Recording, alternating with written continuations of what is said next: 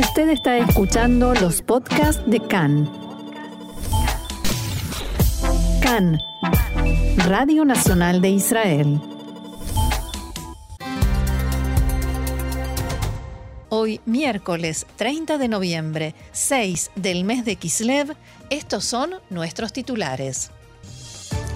Exigen anular los permisos de trabajo a palestinos en los asentamientos judíos a raíz del atentado de ayer en Cisjordania.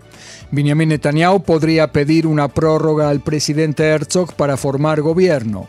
Tensión entre el Likud y Yahadut Torah y otros partidos en torno al nombramiento del nuevo titular de la Knesset.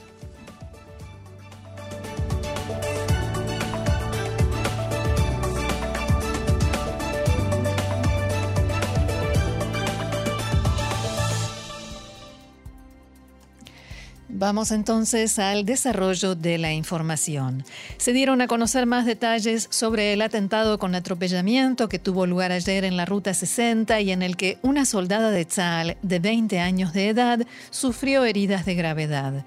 La soldada se encuentra internada en el Hospital Sharei Tzedek en Jerusalén, donde informaron que su estado es estable y que su vida no corre peligro.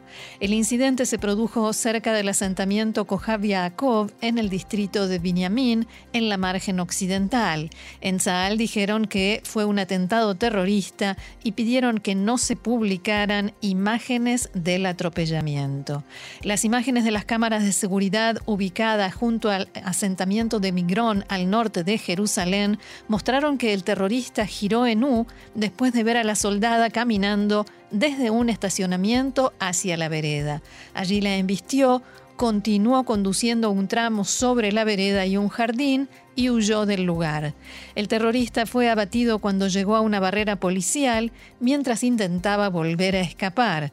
Fue identificado como Rani Abu Ali, de 45 años, de la aldea palestina Betunia, al suroeste de Ramallah. Abu Ali tenía permiso de trabajo en la ciudad de Ariel, en Samaria. Hasta hace un mes era empleado de la sucursal del supermercado Rami Levi en Shar Binyamin y no solo sus ex compañeros de trabajo lo conocían, también muchos de los clientes. En declaraciones a distintos medios, varios habitantes de la zona y empleados del supermercado declararon que Abu Ali nunca habló sobre cuestiones relacionadas con el conflicto palestino-israelí. Era un tema al que no hacía ninguna referencia. Algunos de ellos dijeron que ahora tienen miedo y observan todo y a todos alrededor cuando van a hacer las compras. En tanto, el jefe de policía, Kobi Shabtai, expresó satisfacción por la rápida reacción de los dos efectivos que dispararon contra el terrorista y lo neutralizaron. Shabtai los elogió por su concentración y alerta que les permitió detectar el automóvil sospechoso incluso antes de que, que les llegara la información sobre el atentado y porque se apresuraron a enfrentarse al terrorista inmediatamente después de recibida esa información. La noticia del atentado de ayer generó, como suele suceder, una ola de reacciones y comentarios, como así también los detalles que se dieron a conocer posteriormente sobre el autor del ataque, en particular el hecho de que tenía permiso para ingresar y trabajar en Israel. La diputada Orit Struk de Atzionuta Datit reclamó que se anulen los permisos a palestinos que trabajan en asentamientos y localidades judías en Judea y Samaria abro comillas, basta de discriminar entre sangre y sangre, escribió Struck, exijo al coordinador de las actividades del gobierno en los territorios que anule por completo y de inmediato todos los permisos que posibilitan que los árabes de Judea y Samaria entren a trabajar en poblaciones judías del área únicamente. Si ustedes detectan que una persona es lo suficientemente peligrosa como para no trabajar en Petah Tikva, no debería entrar tampoco a Ariel, Kiriat Arba u Ofra. Nuestra sangre no es menos valiosa. Deben avergonzarse y anular los permisos. El titular de Atzionuta Datit, Betzalel Smotrich, escribió: Rezo junto con todo el pueblo de Israel por la pronta mejoría de la soldada herida en el atentado en Binyamin y congratulo a las fuerzas de seguridad por la rápida acción para abatir al terrorista. En tanto, el primer ministro Yair Lapid también escribió que reza junto con todo el pueblo de Israel por la recuperación de la joven herida y expresó su respaldo a las fuerzas de seguridad que actuaron con determinación para liquidar al despreciable terrorista según sus palabras. Por su parte, el ministro de Defensa, Benny Gantz, dijo que seguiremos persiguiendo al terrorismo, seguiremos enfrentándolo con firmeza como sociedad y como Estado, y atraparemos a los terroristas y a quienes los envían. El primer ministro electo Benjamin Netanyahu también escribió en su cuenta de Twitter, en un mensaje de deseos de recuperación para la herida y de apoyo a las fuerzas de seguridad de Israel. Cambiamos de tema, hablamos ahora de la investigación de Tzal sobre el enfrentamiento entre soldados de la unidad Givati y activistas de izquierda en Hebrón, que revela varias fallas en la conducta de los soldados. En el informe se indica que los activistas provocaron a los soldados y uno de estos volteó al suelo a uno de los activistas que se negó a atender sus instrucciones de retirarse y lo golpeó en la cara. Otro soldado hizo escuchar una declaración política virulenta en contravención de las normas y las órdenes de Tzal que prohíben a los soldados en todos los niveles y rangos hacer declaraciones políticas. El informe indica también que los soldados actuaron con criterio erróneo y se comportaron de un modo que no se espera de ellos cuando utilizaron la violencia física y verbal de modo innecesario. La decisión del soldado de detener a uno de los activistas sin autorización de su comandante directo también fue errada. El comandante de la zona centro, general Yehuda Fuchs, subrayó que los soldados combatientes de Tzal gozan de todo el respaldo cuando aplican la fuerza para neutralizar una amenaza. No obstante, explicó que Tzal no consentirá que ocurran incidentes en los que los soldados se desvíen de las normas y aprovechen su fuerza y su autoridad sin necesidad.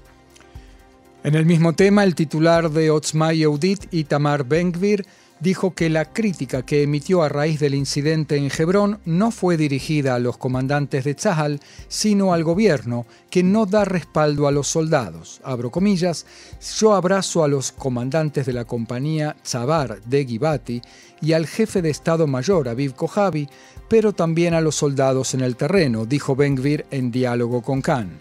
Agregó que, aun cuando el soldado no debió decir Bengvir pondrá orden en Hebrón, no era razón para enviarlo por 10 días al calabozo. En el tema de las grabaciones con los dichos del jefe de policía Yakov Shabtai, Bengvir dijo que no se merece una medalla al heroísmo por cómo manejó los disturbios en el operativo Guardián de los Muros, pero dijo que era un jefe policial sumamente experimentado. No tengo intenciones de destituir a nadie, sino dar respaldo, dijo Bengvir, probable nuevo ministro de Seguridad Nacional. Y enseguida vamos a informar sobre estas grabaciones. Sí, ¿eh? así es. En la tarde y noche de ayer tuvo lugar una propuesta en las redes sociales contra el comandante de la compañía Chabar de Givati, Aviran Alfasi, que envió a 10 días de calabozo al soldado del que hablábamos recién, que dijo que Bengbir pondrá orden aquí. En Tzal respaldaron al comandante de la compañía, un oficial muy bien considerado que ha participado en decenas de operaciones y combates. Fue merecedor de una medalla al mérito de la brigada por su accionar en el operativo Margen Protector cuando arriesgó su vida e ingresó a un túnel del Hamas en Gaza como parte de la persecución de los secuestradores del soldado Adar Goldin. Y en Facebook se han podido ver, en Facebook y en otras redes sociales también, eh, algunas... Eh, frases, algunos dichos muy, muy fuertes, no, no, de crítica, eso no es una crítica, incluso insultos, contra este comandante tan, tan valorado dentro de Tzal. Avirán Alfasi. Por su parte, el primer ministro entrante, Benjamin Netanyahu, respondió contra los ataques a los comandantes de Givati y dijo que Tzal es el ejército del pueblo abro comillas, llamo a todos, de la derecha y de la izquierda, a dejar al ejército fuera de toda discusión política, escribió Netanyahu en su cuenta de Twitter. El primer ministro Yair Lapid dijo que los ministros entrantes en el próximo gobierno han comenzado a agitar a los soldados de Tzahal contra sus comandantes aún antes de que el nuevo gobierno preste juramento. Abro comillas. La incitación salvaje encabezada por los ministros y diputados del nuevo gobierno contra el comandante de Tzahal, Kojavi, contra el jefe del comando de Zona Centro y contra el comandante de la compañía Tzabar es peligrosa y destructiva y pesará sobre la cabeza del nuevo gobierno, escribió Lapide en sus redes sociales. El premier subrayó que los soldados combatientes de Tzal no pueden recibir permiso de ministros y diputados de desobedecer las órdenes de sus comandantes. La vida de ellos y las nuestras dependen de que tengamos un ejército fuerte, con una cadena de mandos clara y con disciplina de combate. Esta incitación, disfrazada de respaldo, entre comillas, es peligrosa, irresponsable y erosiona la fuerza de Tzal, escribió Lapid. Otro asunto, la policía militar investiga la sospecha de maltratos a palestinos por parte de soldados israelíes a raíz de una denuncia de Khan. Los palestinos, choferes de autobuses privados, dijeron a Khan que los soldados apostados junto a la barrera de Maccabim, al este de Modín, los amenazaron con un cuchillo, los golpearon y los humillaron. Estos choferes no tienen pedido de captura por el Shin Bet ni tienen antecedentes terroristas. El portavoz de Tzal expresó en respuesta que al término de la investigación de la policía militar se entregarán sus conclusiones a la Fiscalía Militar. Tzal ve como muy grave todo intento de abuso de autoridad y de utilización de la fuerza de modo innecesario, subrayó el portavoz. Vamos entonces a las grabaciones de las que se hable, que fueron una eh, primicia de Cannes. Así ¿eh? es. Algunos días antes del estallido de los disturbios en el operativo Guardián de los Muros en Gaza hace un año y medio, el jefe de la policía, Yaakov Shabtai, minimizó las posibilidades de una escalada. Así surge de unas grabaciones reveladas anoche por Khan, como decíamos. En una reunión evaluativa con el entonces ministro de Seguridad Pública, Amir Ohana, se lo escucha Shabtai diciendo, no nos alteremos, en dos o tres días se les pasa. El jefe de la policía propuso también no cambiar el status quo que permite a judíos ascender al monte del templo en el día de Jerusalén y por diez días después, el día en que estallaron los disturbios. El ministro Ohana, en cambio, propuso dejar en la ambigüedad hasta último momento la decisión sobre el ascenso al monte. Abro comillas, hay aquí un potencial de escalada que es superfluo. A último momento tomen la decisión. Es la amenaza nacional más significativa y la más explosiva en este momento dado. Recomiendo calurosamente al jefe de la policía que espere hasta mañana.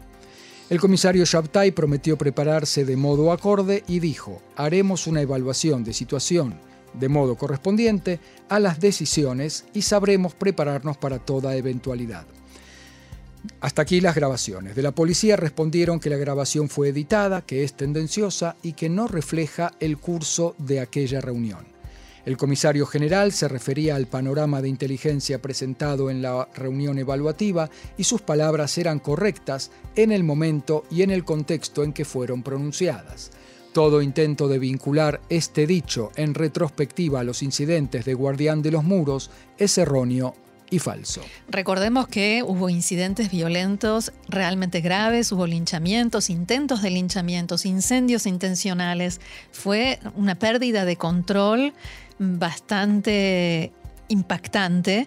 Y bueno, si esto es lo que se dijo unos días antes, eso explica lo que vino después, ¿no? Sí, habrá que ver también la investigación, pero no sería la primera vez, Roxana, que la inteligencia israelí, policial, militar, erra en, sus diagnósticos. Sí. Junto al asentamiento Shiloh en el sur de Samaria, una conductora israelí disparó contra un automóvil palestino que viajaba marcha atrás y chocó contra el vehículo de ella. No hubo heridos. La mujer indicó que temía que se tratara de un atentado. El conductor palestino, por su parte, dijo que viajaba marcha atrás porque intentaba esquivar piedras que le estaban lanzando activistas de derecha contra su automóvil. ambos prestaron declaración a la policía. Y nos vamos a la política, los intentos de formar coalición. En las últimas horas se ha producido un avance significativo en las negociaciones para formar coalición y nuevo gobierno, especialmente entre el Likud y Atzionuta Datit que encabeza Bezalel Smotrich. Ello después de una reunión que mantuvieron anoche Smotrich y Netanyahu, el primer ministro electo.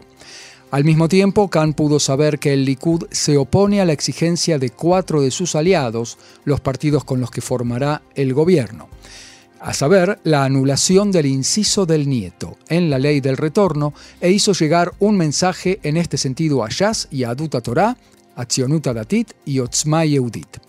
El conocido como inciso del nieto permite a un nieto de judío hacer alía y convertirse en ciudadano israelí, incluso si él mismo no es judío. Es decir, si lo miramos al revés, sería que toda persona que tiene por lo menos, uno de sus abuelos o abuelas judía o judío puede eh, inmigrar a Israel y tener la ciudadanía automática del Estado de Israel. Factores en esos partidos estiman que la oposición del Likud se debe al temor de perjudicar las relaciones entre Israel y los judíos de la diáspora. Por el momento, los aliados del Likud no han decidido si se mantienen firmes en esta exigencia como condición para seguir adelante en las negociaciones. Por otra parte, Khan pudo saber que Netanyahu tiene intención de pedirle al presidente Itzhak Herzog la extensión del mandato para formar gobierno, o sea, los 14 días más que le permite la ley. Esto se debe a las dificultades en las negociaciones con los distintos partidos de la coalición, como así también en el nombramiento de un sucesor al actual presidente de la Knesset. El Likud necesita más tiempo también para poder promulgar una ley que haga posible que Ariel Deri sea designado ministro y otra ley para ampliar las potestades del hasta ahora Ministerio de Seguridad Pública, que será en el próximo gobierno el Ministerio de Seguridad Nacional a cargo de Itamar Ben-Gvir. En el Likud estiman que no estarán listos para asumir con el nuevo, nuevo gobierno antes de que termine el primer periodo del mandato dentro de 12 días. Algunos de los partidos que son socios en esta coalición criticaron en las últimas horas a Yaduta Torah, que, al menos por ahora, impide que se lleve a cabo el proceso de sucesión del presidente de la Knesset, que comienza con las firmas de los diputados. Khan pudo saber también que el calendario que Benjamin Netanyahu desea cumplir, el que le resulta ideal, es el siguiente. 5 de diciembre, elección del nuevo titular de la Knesset. Dos días después, promulgación de la ley Deri y el 12 de diciembre la asunción oficial del nuevo gobierno, pero insistimos, ese es el plan. Y Netanyahu planea, como dijimos, pedir una prórroga. Así es. El primer ministro entrante Benjamin Netanyahu expresó su intención de reemplazar a todos los choferes de la caravana oficial del primer ministro Yair Lapid y colocar en su lugar, una vez que asuma el mando, a otros choferes de su confianza. Netanyahu, como todo primer ministro, tiene derecho a nombrar a un chofer de confianza propio, pero él tiene la intención de reemplazarlos a todos, según dijo, por precisamente razones de mantener la confianza. Netanyahu ya presentó a la oficina del primer ministro nombres de choferes que conoce y que está interesado en nombrar para el cargo. Yair Lapid escribió en respuesta en su cuenta de Twitter, la oficina de Netanyahu busca reemplazar a todo aquel que haya trabajado con Lapid. Bibi, no lo hagas, no es digno. Folclore es esto, ¿no? De, folclore. de la política israelí. Sí, pero no es folclórico para quien se queda sin trabajo. Así es. Cambiamos de tema, decía la delegación de Israel ante Naciones Unidas en Nueva York, encabezada por el embajador Gilad Erdan, inauguró ayer una novedosa exposición en la sede de la ONU en Manhattan sobre la expulsión de los judíos de los países árabes e Irán. La inauguración se produce un día antes del día para conmemorar la salida y expulsión de judíos de los países árabes e Irán, que se celebra hoy. Erdan dijo que lanzó la exposición como un intento de combatir en todos los sentidos la falsa narrativa que los palestinos difunden en la ONU. La exhibición presenta documentación histórica que ilustra la vida de los judíos en los países árabes e Irán y su historia, que se interrumpió luego del plan de partición de la ONU, en el que se votó sobre un Estado judío y uno árabe. Al día siguiente de la decisión de la ONU, los países árabes comenzaron a expulsar a los judíos con violencia y brutalidad y cientos de miles se vieron obligados a huir, dejando atrás sus vidas. Durante 75 años aquí en la ONU se ha contado una historia completamente falsa sobre el conflicto israelí-palestino, dijo Erdán. Desde el plan de partición que los árabes rechazaron y el Estado de Israel aceptó, aquí en la ONU se cuenta la historia de la Nakba palestina, la catástrofe palestina, una historia que borra la verdadera Nakba que se produjo inmediatamente después del anuncio del plan de partición la historia de la Nakba de los judíos árabes. El embajador continuó. Un día después de la decisión, los judíos fueron expulsados violenta y cruelmente de los países árabes e Irán. Este año, después de una larga lucha, logramos colocar una exposición con fotografías que documentan la historia de la verdadera Nakba. Seguiré luchando por la verdad y contra la falsa narrativa que difunden los palestinos y sus seguidores. La exhibición podrá ser visitada allí en Nueva York por una semana. Seguimos en CAN en español, Radio Reca, Radio Nacional de Israel. Actualizando una información, Roxana. Así es, una novedad significativa en la investigación del doble atentado con explosivos de la semana pasada en Jerusalén. Hace instantes se dio a conocer que esta madrugada fueron arrestados los primeros sospechosos en el marco de la investigación y la persecución de la célula terrorista que colocó dos artefactos explosivos en Givat Shaul y Ramot y que mataron, mataron a Tadesse Teshome y Ariel Shupak. No se conocen más detalles por el momento, solo se sabe que fueron arrestados algunos sospechosos, dice el informe, habitantes de Jerusalén Este. Otro tema, el Departamento de Estado norteamericano aprobó un paquete de posible venta de armas por un valor de casi mil millones de dólares a Qatar, que incluye sistemas de defensa aérea contra drones, munición y formación del personal militar. El gobierno norteamericano expresó en un comunicado que esta venta propuesta apoyará los objetivos de política exterior y de seguridad nacional de Estados Unidos, ayudando a mejorar la seguridad de un país amigo que sigue siendo una fuerza importante para la estabilidad política y el progreso económico en Medio Oriente. Y para el fútbol. Por supuesto. Y continúa.